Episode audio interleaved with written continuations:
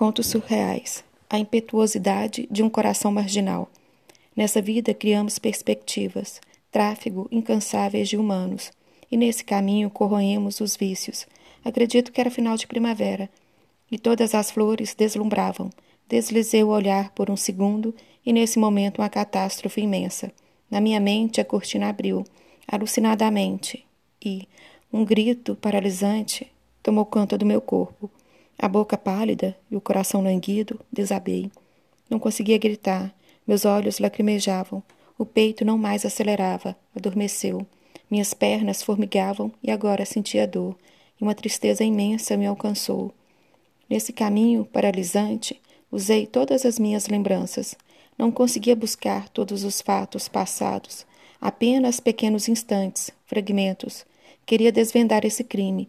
Lembro de vultos, momentos, nas escadas da arquibancada, de calça jeans, a torcida frenética, pensei na despedida, não lembro. Os jogadores, nada.